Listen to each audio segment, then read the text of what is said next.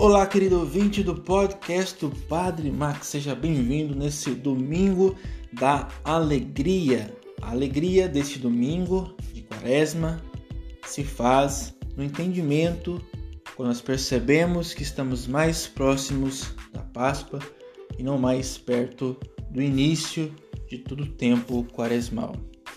Nos alegramos por isso, estamos a caminho firmes. Hoje ouvimos o texto que diz sobre o filho pródigo.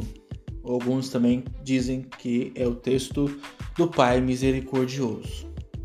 Porém, eu gostaria de chamar a atenção para uma terceira personagem, que é o filho mais velho, aquele que ficou, aquele que sempre seguiu os conselhos do Pai, aquele que sempre fez a lei do Pai prevalecer em sua vida, ou seja, viveu regradamente, fazendo tudo que podia bem certinho. E talvez nós também podemos pensar como ele.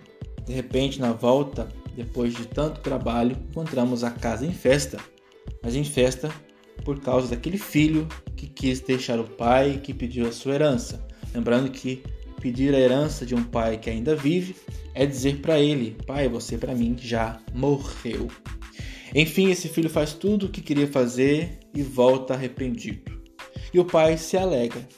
Mas a posição do filho mais velho também às vezes pode ser a nossa. Nós que vivemos constantemente na igreja, fazendo tudo certinho, às vezes sentimos o direito de ser mais do que os outros. Mas uma frase me chama a atenção e nos chama a atenção, na verdade, nesse evangelho. O pai diz para o filho que ficou de fora da festa: Vem, Vamos festejar porque ele estava perdido, foi encontrado, estava morto e achamos ele ainda vivo. Aqui é vivido a, a misericórdia, o arrependimento.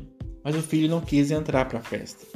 E o pai diz para ele uma frase muito interessante: Meu filho, para de reclamar que eu fiz aí uma festa para aquele mais novo que voltou e que você aí está com ciúmes o filho reclama, mas pai, eu nunca recebi nada do Senhor para festejar com meus amigos. E o pai diz a grande frase: Meu filho, tudo que é meu é seu.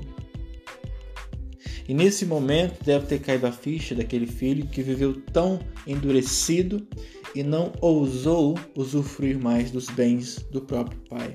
Talvez por medo, talvez por falta de conhecimento. Ou seja, percebemos aqui que às vezes nós também, na relação com Deus, não somos tão corajosos e ousados em viver de fato tudo aquilo que o Pai nos propicia, tudo aquilo que o Pai nos dá, tudo aquilo que o Pai nos entrega. E às vezes também é assim o nosso relacionamento em casa, com o nosso pai, com a nossa mãe. Estamos sempre juntos, mas parece que não usufruímos de tudo aquilo que um pai e uma mãe pode dar para gente, assim como Deus também pode dar para gente.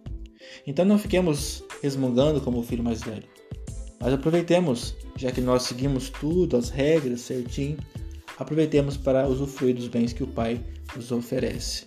E aí não vamos reclamar quando um filho volta pedindo perdão, depois de ter usufruído tudo, aproveitado do bom e do melhor da vida, e volta arrependido, porque encontrou o fundo do poço.